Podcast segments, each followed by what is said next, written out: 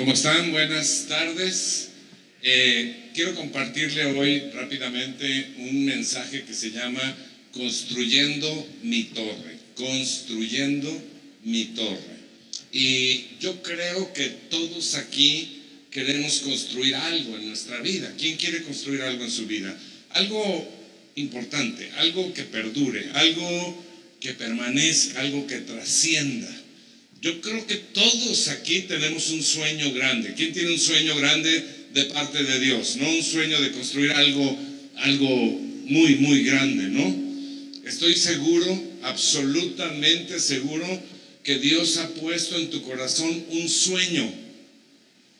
Y ese sueño son los planos para construir algo espectacular, tu torre, que va a ser la culminación de un deseo sembrado en tu corazón. Desde jóvenes tenemos sueños, desde jóvenes queremos construir, yo quería construir, mi sueño fue construir, cuando conocí Querétaro, mi sueño era construir una casa grande en Jurica. Ese era mi sueño. Dije, yo el día que tenga eso, uff, ya me realicé, ¿no?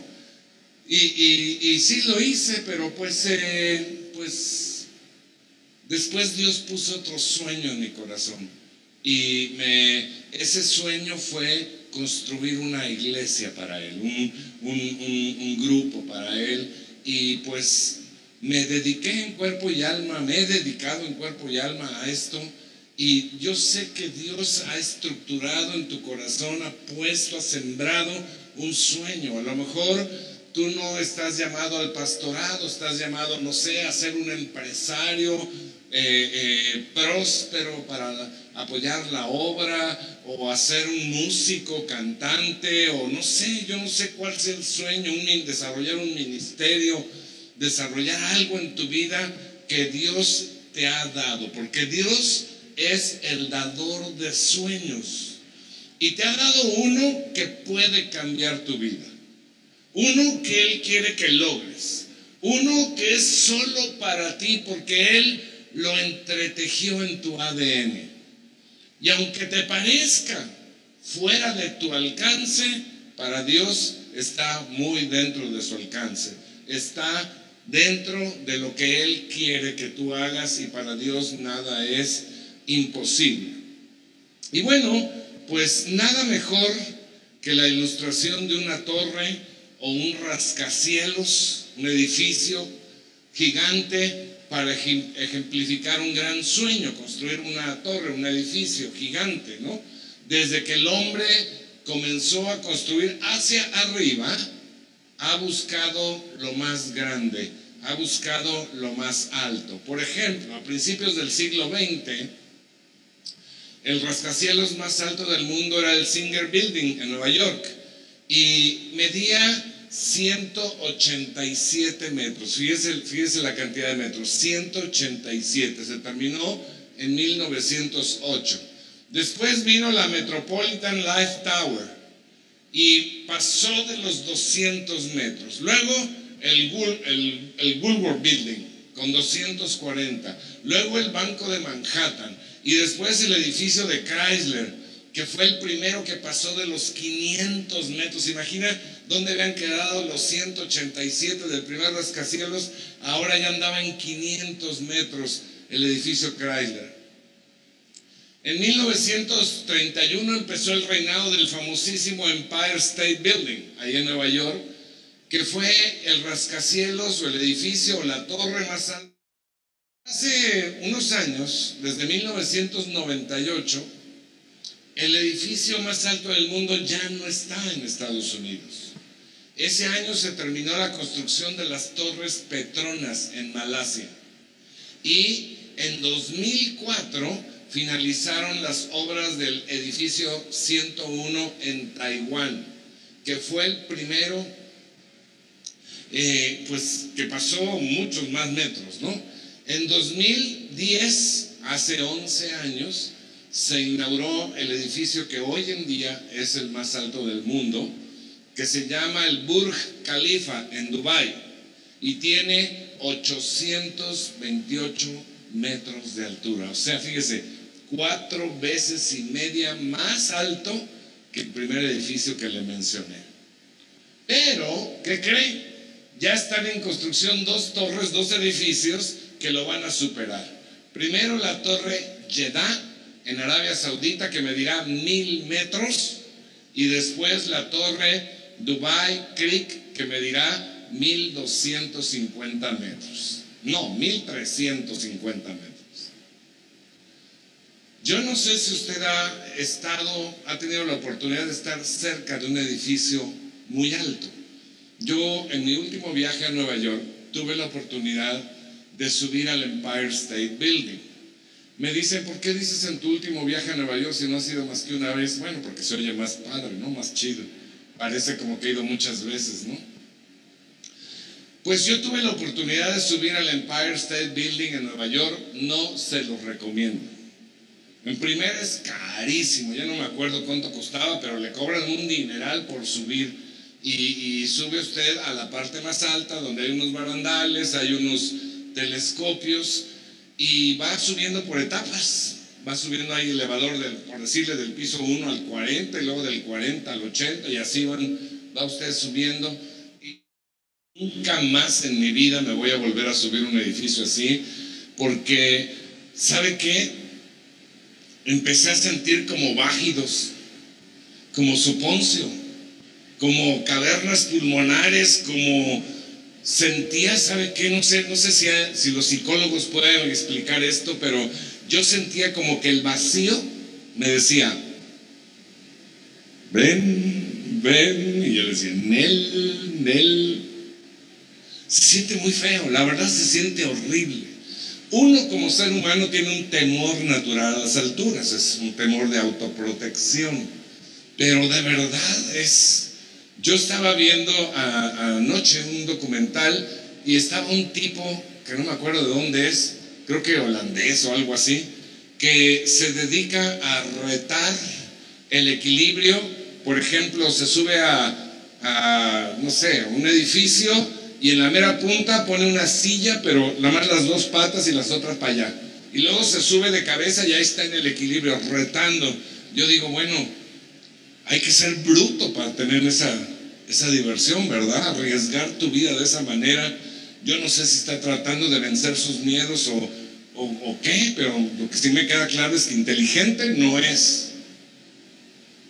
El punto es que cada vez queremos llegar más alto, ¿no?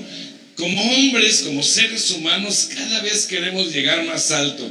Si se siente espantoso en, el Empire State Building de 380, imagínense cómo se siente, cómo se va a sentir, cómo se siente ahorita en el de 800 y cómo se va a sentir el de 1300, más, casi un kilómetro y medio para abajo. Pero nosotros como hombres cada vez queremos más alto, más alto, más alto. Y esto, déjeme decirle, que es válido y es bueno y es deseable de parte de Dios para nosotros en cuanto a cumplir sueños, ir cada vez más alto, siempre y cuando se cumplan ciertas condiciones. Si usted tiene un sueño grande, Dios quiere que lo cumpla, siempre y cuando usted cumpla ciertas condiciones. Y cuando cumple esas condiciones, Dios va a colaborar, va a estar con usted. Por eso, le quiero hablar de una torre que no cumplió las condiciones y terminó en desastre. Y se lo quiero decir para que al edificar usted su sueño, lo que sea que esté en su mente, lo que sea que esté en su corazón, cuando usted edifique, evite los mismos errores que cometieron aquellos constructores. Me refiero a la famosa Torre de Babel. Y creo que todos se saben la historia, pero vamos a repasarla. Abra su Biblia en Génesis capítulo 11, versículo 1. Dice la palabra, en ese entonces se hablaba un solo idioma en toda la tierra. Al emigrar al oriente, la gente encontró una llanura en la región de Sinar y allí se asentaron. Un día se dijeron unos a otros, vamos a hacer ladrillos y a coserlos al fuego. Primera cosa que yo quiero que ponga atención, hicieron ladrillos. Fue así como usaron ladrillos en vez de piedras en vez de rocas y asfalto en vez de mezcla. Luego dijeron, construyamos una ciudad con una torre que llegue hasta el cielo. De ese modo nos haremos famosos. Ponga atención. Nos haremos famosos y evitaremos ser dispersados por toda la tierra. Pero el Señor bajó para observar la ciudad y la torre que los hombres estaban construyendo y se dijo, todos forman un solo pueblo y hablan un solo idioma. Esto es solo el comienzo de sus obras y todo lo que se propongan lo podrán lograr. Será mejor que bajemos a confundir su idioma para que ya no se entiendan entre ellos mismos. De esta manera, bueno, ya eso sucedió. De esta manera, el Señor los dispersó desde allí por toda la tierra y por lo tanto dejaron de construir la ciudad. Por eso a la ciudad se le llamó Babel, porque allí fue donde el Señor, donde el Señor confundió el idioma de toda la gente de la tierra y de donde los dispersó por todo el mundo. Quiero brevemente, muy brevemente, situar este, este, esta historia, este pasaje en la historia y en la geografía. Cuando estamos hablando de este pasaje, hacía muy poquito tiempo que había terminado el diluvio universal y la destrucción de toda la vida, excepto la de Noé y sus hijos, su familia. Después del diluvio, ¿se acuerda usted que había solamente ocho personas sobre la tierra? Y todas amaban a Dios. No había uno solo que no fuera creyente. Lo acababan de ver actuar en una forma por demás poderosa y convincente. El diluvio fue más o menos en el año 2300 antes de Cristo. Y la torre de Babel se construyó más o menos 100 años después del diluvio. O sea, Noé estaba vivo. Los hijos de Noé estaban vivos cuando se empezó a construir Babel. Ellos, Noé y sus hijos, tenían el testimonio directo del juicio de Dios. Pero sabe que la maldad del hombre no tiene límites. De los tres hijos de Noé, parece ser que solamente los descendientes de Sem fueron fieles a Dios. Todos los demás se apartaron, oiga usted, apenas en la primera generación. Y esto es muy importante, mi hermano, amigo, viejito, compadre, porque si usted no tiene cuidado de enseñar a sus hijos en la palabra de Dios, su primera generación y las siguientes se van a apartar para hacer lo malo y van a recibir juicio. Obviamente había un solo idioma, el que hablaban Noé y su familia. Después del diluvio, dice ahí que empezaron a moverse hacia una llanura y encontraron esa llanura que se llama Sinar. Y eso, esa llanura después se llamó Babel, que significa confusión. Y después se llamó Babilonia, de donde era el famoso rey Nabucodonosor. Y hoy en día se llama Irak, ese país, ese lugar, o está en Irak. De Cam, el hijo de Noé, que lo vio desnudo, que no respetó la investidura de su padre, que recibió maldición, desciende Nimrod, que fue uno de los fundadores de Babel. Y la posición de este hombre y de sus compañeros era de olvido de Dios, o sea, todavía estaban los charcos por todos lados y a ellos ya se les había olvidado Dios. Ellos estaban buscando su propia gloria para sus propios fines y su empresa fracasó. Por eso es muy importante que si usted tiene un sueño de construir una torre, evite los errores de Babel para que tenga éxito terrenal y eterno y Dios le bendiga. Oiga, me va a decir, pues es que hay mucha gente que ha construido torres y negocios y emporios sin Dios. Pues sí, nada más que la maldición está sobre su vida, en todas las áreas. Tal vez lograron construir su negocio, pero todas las demás áreas están malditas. Si usted quiere que Dios bendiga todas las áreas de su vida, bendiga la obra, siga las instrucciones, evite los errores de Babel. Ellos cometieron muchos errores. Me podría estar aquí un buen rato, pero le prometí a la pastora Mari que esta predicación iba a durar solamente tres horas. Así es, nada más le voy a comentar tres o poquitos.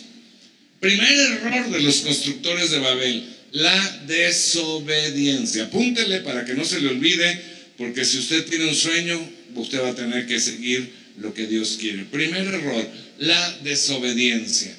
Los constructores de la torre experimentaron confusión, caos y fracaso porque desobedecieron la palabra de Dios.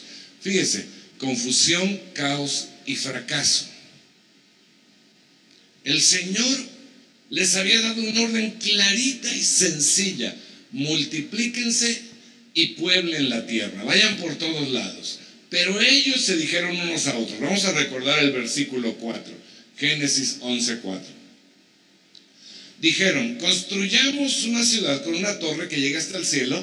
De ese modo nos haremos famosos y evitaremos ser dispersados por toda la tierra. O sea, vamos a no obedecer directa una orden directa del Señor. Y esto era un reto abierto contra Dios, una desobediencia, una, una rebelión abierta contra el mandamiento dado por Dios. Y significaba, mi hermano, que querían imponer la voluntad humana por encima de la voluntad de Dios. Si tú quieres que Dios esté contigo al edificar tu torre, asegúrate de no desobedecer su palabra. Asegúrate que lo que estés construyendo esté de acuerdo a su voluntad. Porque si te vas por la libre con tu voluntad, vas solo. Segundo error que cometieron. Usaron ladrillos en vez de piedras, en vez de rocas.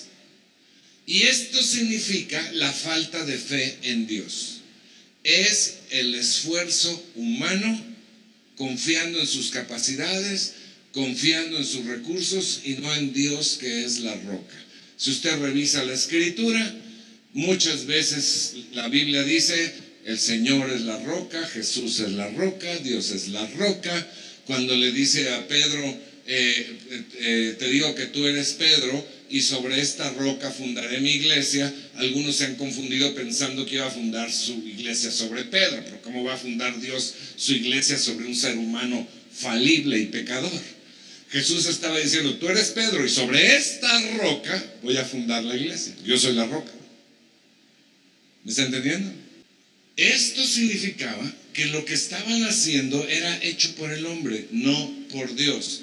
Jesús claramente dijo, acompáñame en Mateo capítulo 7, versículo 24. Dice, por tanto, todo el que me oye estas palabras y las pone en práctica, es como un hombre prudente que construyó su casa sobre la roca. ¿Dónde quieres, con qué quieres construir tu sueño, tu torre? ¿Con ladrillos, o sea, con tu propio esfuerzo, o con la roca, que es Dios? Hay una diferencia tremenda, ¿no? Dice la palabra, porque lo que sucede es que si tú empleas ladrillos, va a pasar algo diferente, pero si empleas la roca, dice, cayeron las lluvias, crecieron los ríos y soplaron los vientos y azotaron aquella casa, con todo la casa no se derrumbó porque estaba cimentada sobre la roca. Mi hermano, sobre tu proyecto, sobre tus sueños, sobre tu torre, sobre tu vida, sobre tu matrimonio, sobre tu familia, van a venir vientos, tormentas y todo. Pero cuando tú estás construyendo con rocas en lugar de ladrillos, te hace lo que el viento a Juárez. Creo que es versículo, pero no estoy seguro. Entonces, tú tienes que estar bien metido en dejar de confiar en ti y empezar a confiar en Dios, dejar de confiar en tus fuerzas y empezar a, confiar en el poder de Dios. Tienes que estar bien metido construyendo tu torre, tu sueño, tu matrimonio, tus hijos, tu negocio, y tu ministerio con rocas y no con ladrillos. ¿Estamos claros? Ok, tercera y último error que les voy a comentar. El orgullo y la soberbia. Vamos al versículo 4, Génesis 11, 4. Dice la palabra, luego dijeron, construyamos una ciudad con una torre que llegue hasta el cielo, de ese modo nos haremos, nos haremos famosos, famosos.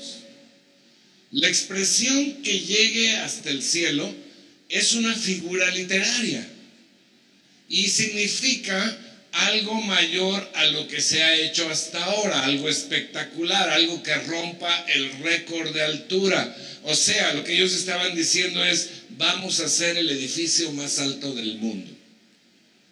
Me imagino yo que en aquel tiempo, hace cuatro mil y pico de años, eh, las construcciones eran tal vez de dos o máximo tres pisos, me imagino.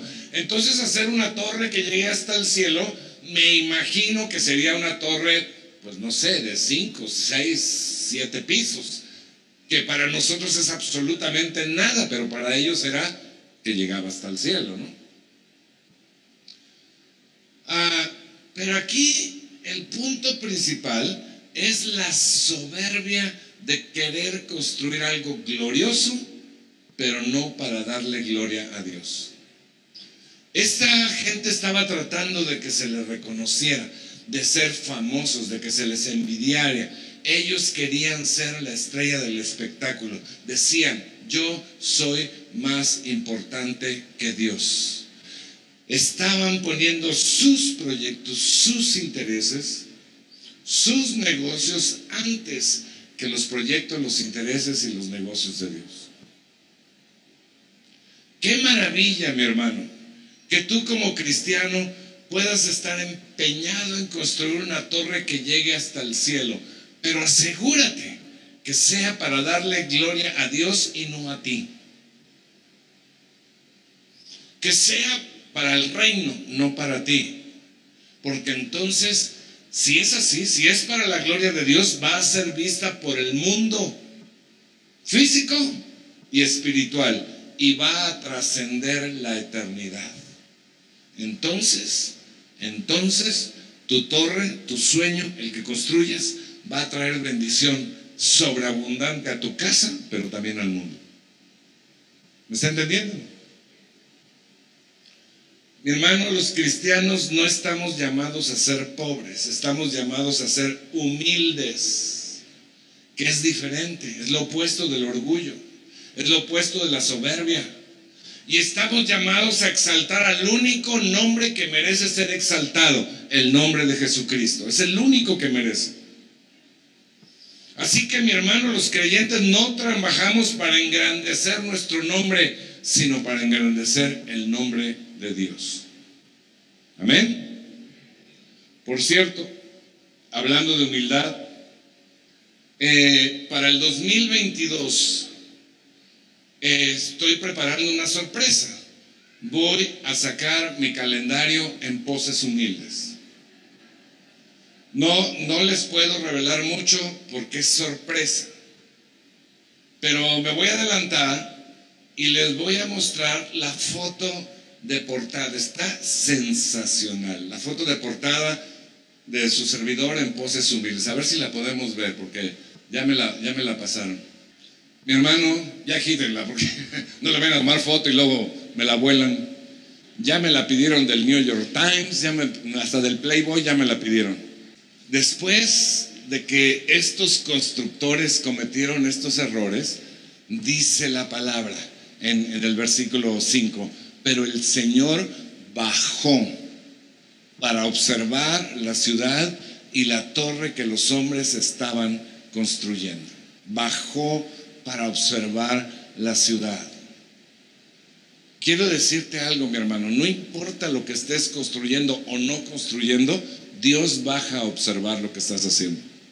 A lo mejor ha bajado y ha dicho, este le puse un sueño hace 20 años, 30 años, 5 años y no veo que ponga ni una piedra. A lo mejor baja y ve y, dijo, pues yo le di un sueño y está haciendo su, lo que le da su regalada gana. Pero a lo mejor baja y ve que estás haciendo el sueño que Él puso en tu corazón con piedras, con rocas. Dios es justo, Dios es bueno. Bajó a ver lo que estaba haciendo la gente de Babel.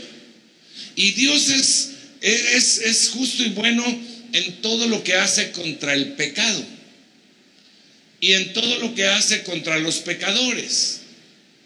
Pero Dios no condena a nadie sin darle oportunidad de rectificar su camino. Y me llama mucho la atención, y tal vez a usted le llame la atención, y yo me he preguntado muchas veces por qué Dios se tarda en permitir esta maldad. A veces nos llama la atención esa aparente tardanza, aparente permisividad de Dios ante obras malévolas que van directamente en contra de su obra, en contra de su voluntad. Y Dios permitió que ellos comenzaran la construcción y que llegaran hasta cierto tamaño. Y es que la paciencia y la misericordia de Dios esperan para que el hombre se arrepienta. Porque Dios no quiere que ninguno se pierda, ama a todos. Pero si no se arrepiente la persona, esa torre que está construyendo, que no es de Dios, se va a convertir en su propio acusador. Escuchen. Y va a ser evidencia irrevocable de su desobediencia. Y va a ser la evidencia para la condenación. Ups. El problema con esta gente desobediente es que todos hablaban el mismo idioma, pero era un idioma equivocado, un idioma para mal. Así que Dios simplemente confundió su idioma y nunca más se pudieron entender. Babel, que después se transformó en Babilonia, es una palabra que significa confusión, confundir. Las lenguas del mundo y la gente del mundo jamás pudieron ser unificadas en el hablar, por eso hay tantos idiomas.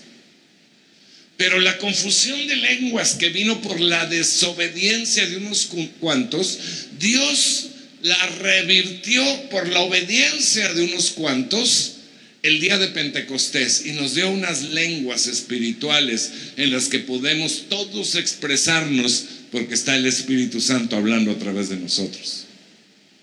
Qué diferencia de idiomas, ¿no? Así que, mi hermano, dedícate a construir tu torre. El sueño que Dios te dio, ese sueño que tú sabes que está en tu corazón. Nunca, nunca dudes de la eficacia y de la fidelidad y de los recursos de Dios para responderte. Nunca dudes. No flaquees en tu fe. No flaquees en tu fe y no dejes de hacer lo que Dios te manda, porque a su tiempo cosecharás el fruto de tu esfuerzo. Todo gran sueño de Dios comienza con un paso. ¿Cómo cree que empezamos esta iglesia? ¿Sabe cuántos millones teníamos en el banco para empezarla? Ni uno. ¿Cuántos miles? Ni un mil. Teníamos un sueño y un Dios todopoderoso. Y Él va acompañando tu sueño cuando tú sigues su voluntad. Entonces, debes cuidar, sigue, construye tu sueño. Solo debes cuidar que estás, lo que estás edificando, cómo lo estás edificando y para qué lo estás edificando. Ocupa para edificar la roca que es Cristo y no tus propias fuerzas y sabiduría. Que tu proyecto sea para los propósitos de Dios y no para tus propios propósitos. Que lo que estés haciendo sirva para extender el reino de Dios y no tu propio reino. Que lo que estés haciendo tenga como fin glorificar a Dios y no glorificarte a ti. Que tu prioridad no sea que tu nombre sea conocido, sino que el nombre de Jesucristo sea conocido. Que lo que estés construyendo esté dentro de la voluntad de Dios bajo la guía del Espíritu Santo. Y también, mi hermano, para efectos prácticos, hoy en día tienes que cuidar tu idioma. Si estás hablando babilonio, estarás construyendo cosas equivocadas, estarás declarando cosas equivocadas que se oponen a la palabra de Dios. Debes empezar a hablar lo que Dios habla. No estoy hablando de el idioma que hoy usa la gente de tanta grosería y tanta majadería y bajeza, ¿no? O sea, está mal. Pero tal vez tú no dices groserías, pero estás hablando algo diferente a lo que Dios habla. Y eso es lo que hay que cuidar. Empezar a hablar, a declarar lo que Dios dice. Lo que la palabra de Dios dice. Porque si tú cumples esto, si tú evitas los errores de Babel, mi hermano, Dios va a estar de tu lado y vas a terminar tu torre, te lo aseguro. Y el sueño que Dios te dio se va a hacer realidad. Amén. Para ese gran sueño, para ese gran sueño que está ahí, pon tu mano en tu corazón, para ese gran sueño